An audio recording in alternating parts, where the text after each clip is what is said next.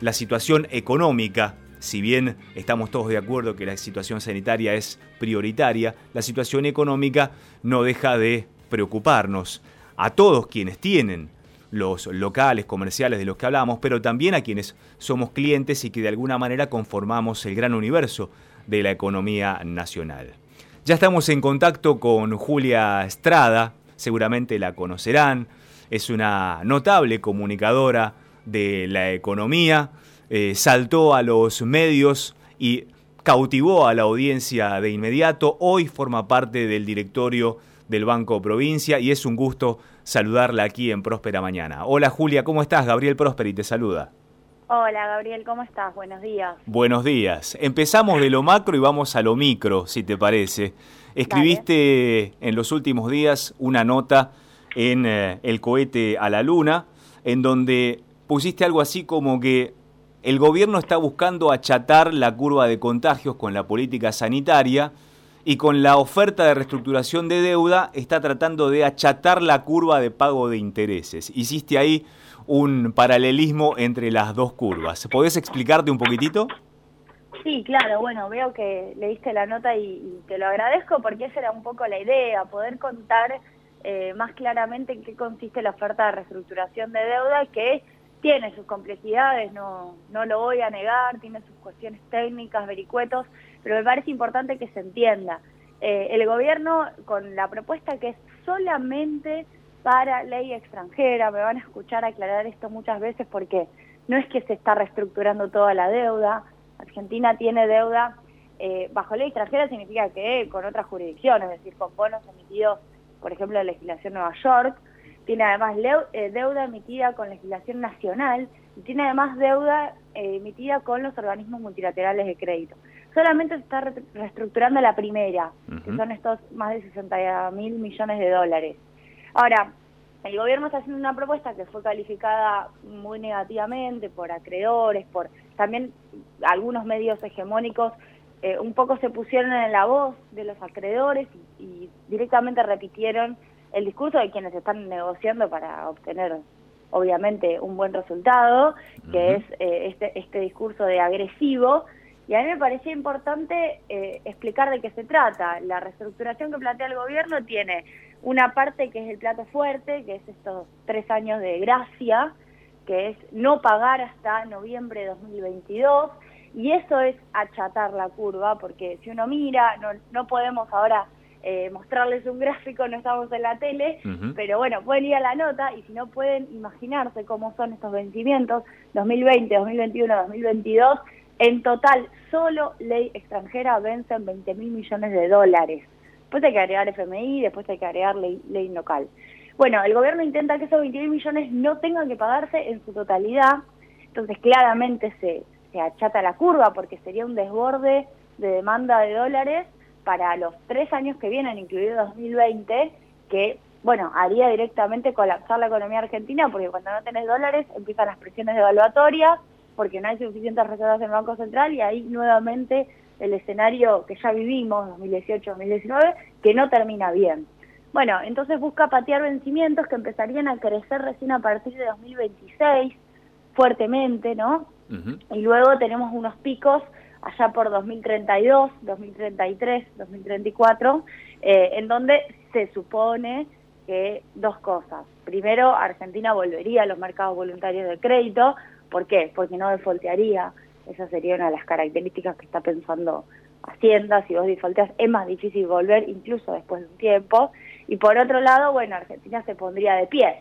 La segunda parte la pongo más en discusión porque la pandemia nos hace revisar todo lo que pensábamos sobre el mundo. ¿Va a haber comercio internacional a este nivel dentro de 10 años? ¿Va a haber, eh, digo, países que sigan comprando al mismo nivel? ¿Qué modelo económico va a haber en Argentina?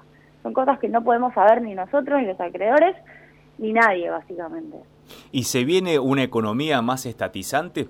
Es decir, el Estado va a tener más prevalencia en la economía. Venimos de un paradigma en el que parecía que, entre comillas, el dios mercado volvía a regular las relaciones sociales. Sin embargo, a partir de la pandemia, justamente se ve que el rol del Estado vuelve a ser muy fuerte, no solamente para protegernos sanitariamente, sino también para tratar de protegernos o de tapar baches desde el punto de vista económico. Se viene una mayor injerencia del Estado en la economía, no solamente en la Argentina, sino a nivel mundial.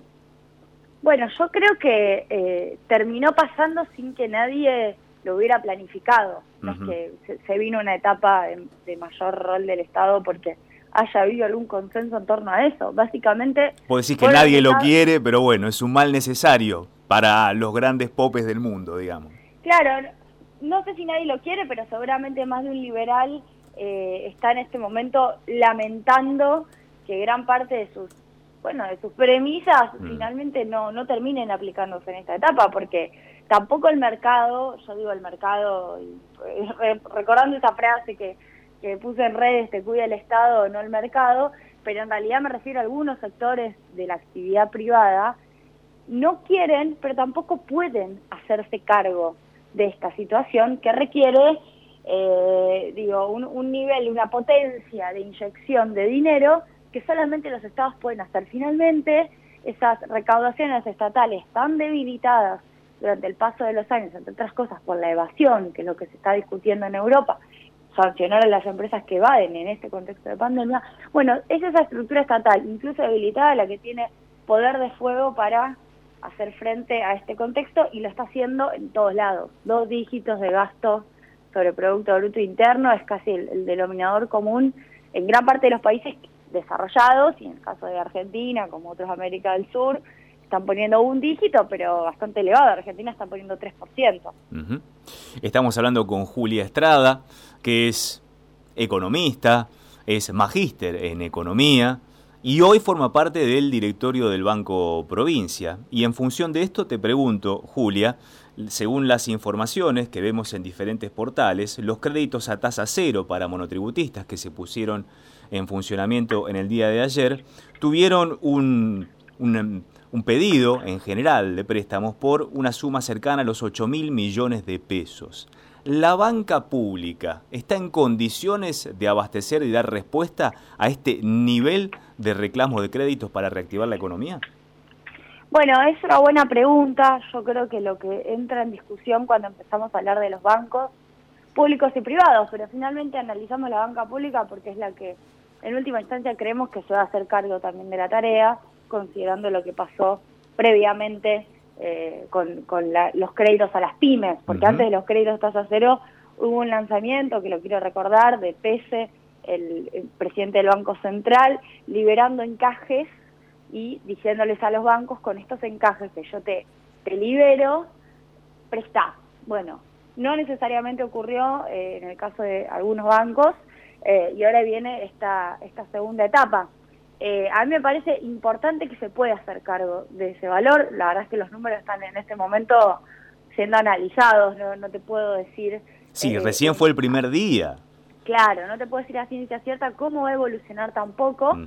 Lo que sí está claro es que en un país que en general tiene tasa de inflación elevada, digo, de las más elevadas del mundo, sobre todo en los últimos cuatro años, teníamos 53% y este año también eh, va a ser una inflación descendiendo pero elevada.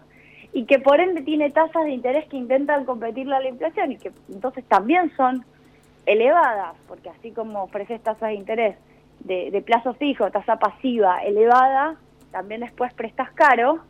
Bueno, ofrecer a tasa cero es importante. Es casi, eh, bueno, algo que no pasa porque vos me podés decir, sí, tasa cero, Estados Unidos, por ejemplo, puso la tasa de referencia en un rango que va de 0 a 0,25, hay una liquidez total, perfecto, pero Estados Unidos tiene tasa de inflación de 2, 3%. Sí. Brasil tiene tasa de inflación de 2, 3%. Para nosotros y para la cabeza argentina, de pensar todo el tiempo en dos dígitos de inflación y ir viendo, comparando, ya en nuestras cabezas tenemos el el ejercicio asumido de comparar tasa con inflación, bueno, que te ofrezcan a tasa, cero es muy importante. Con lo cual es una medida muy relevante porque de cualquier manera le vas a ganar eh, a la inflación eh, con lo que pagues porque vas a pagar a tasa cero. Entonces, bueno, e, eso me parece importante. Y, y sí, y ahí, ahí hubo una, decisión muy clara de que eso no vaya al dólar. Eso también me parece importante, porque la única manera de contrastar, o perdón, de contrarrestar los efectos negativos del aislamiento por la pandemia es que la guita que se ponga en la calle sea guita que efectivamente vaya a la calle. O sea, que la guita que vos entregues no vaya a hacer atesoramiento, ni vaya tal vez a pagar deudas, que lo único que terminan haciendo es también quedarse en el circuito, pero no van al consumo.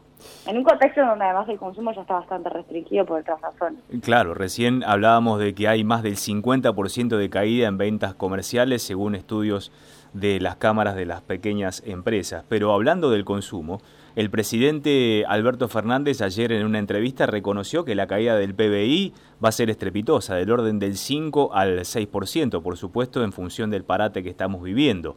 El motor para comenzar a levantarse de esa caída, de ese abismo productivo, ¿es el consumo?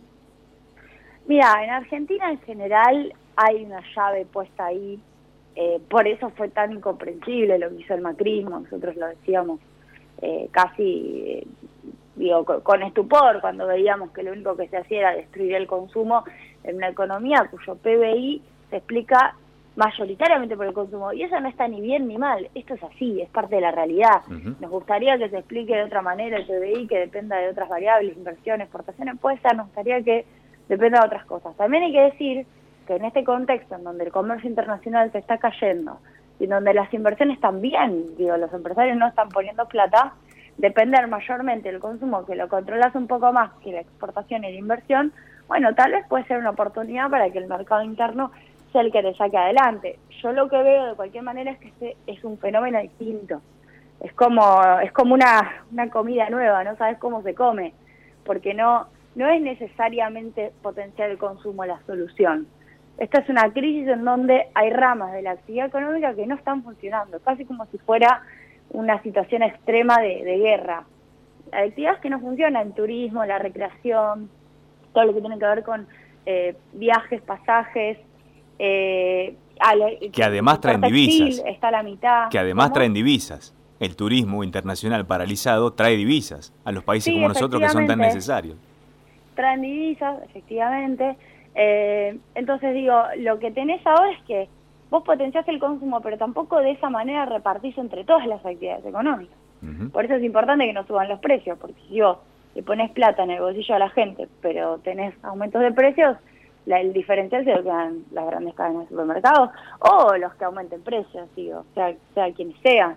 También hay mucha compra online, digo, desde esta plataforma tan conocida o de cualquier otra plataforma, digo, los que logren vender online subiendo precios también se van a quedar con una porción adicional de la plata que el Estado ponga en el bolsillo a la gente. La desocupación está rozando el 10%, por lo menos eso es eh, a partir de los números que se ha dejado el, o que nos ha dejado el 2019 y a partir de la nueva gestión de Alberto Fernández. Cuando se reabra la economía y después de las barreras que puso el gobierno nacional a través del decreto para evitar suspensiones y, y mm, y exoneraciones, para decirlo de alguna manera. Eh, ¿Vos creés que ahí vamos a tener la preocupación más grande una vez que comiencen a reactivarse los resortes fundamentales de la economía? Bueno, yo creo que hoy eh, generamos una especie de economía en donde hay una barrera de contención, que es como, ¿viste? Cuando vas a la cancha y tenés las vallas. Sí que no O como los dibujitos, ¿te acordás cuando los dibujitos animados que veíamos cuando eran chicos, que había una represa y le ponían una madera que empezaba a temblar cuando el agua la presionaba? Así. Exactamente, bueno, el Estado es eso en este momento.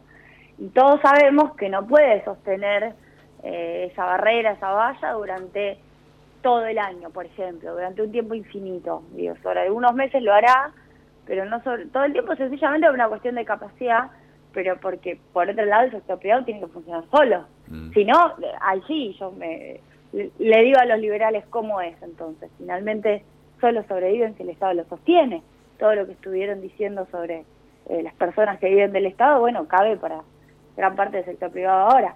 Entonces, también me parece muy importante que esa transición en donde se empiecen a quitar esos programas que están sosteniendo, como el ATP, que está pagando la mitad de los salarios, bueno, no va a ser para nada fácil, porque el argumento que va a aparecer es, sí, vos abriste la cuarentena, vos volviste al, al mismo al mismo funcionamiento más normal, pero a mí las ventas no me suben. Mm. ¿Por qué? Y porque iremos viendo que tal vez algunas actividades reaccionan bien, pero otras no, tal vez los hábitos de la gente cambiaron de una manera más definitiva, más profunda, o volver a generar la confianza para ir a un restaurante, para salir, para ir al gimnasio, para... Bueno, eh, me parece que ahí nos vamos a encontrar con un mundo distinto, no solo con una Argentina distinta. Entonces habrá actividades que incluso abriendo la cuarentena no sé si van a poder salir adelante. Otras les está yendo muy bien, digo, todos sabemos que el comercio de alimentos le va muy bien, por no mencionar otros. Entonces me parece que ahí habrá sí una discusión en donde el Estado, bueno, tendrá que ver a quién sigue sosteniendo. Y tenemos Ministerio de Trabajo, que no es poca cosa, como así decimos que tenemos Ministerio de Salud, que tampoco es poca cosa en este momento de la pandemia. Desde ya, Julia, desde ya, Julia, muchísimas gracias por estos minutos.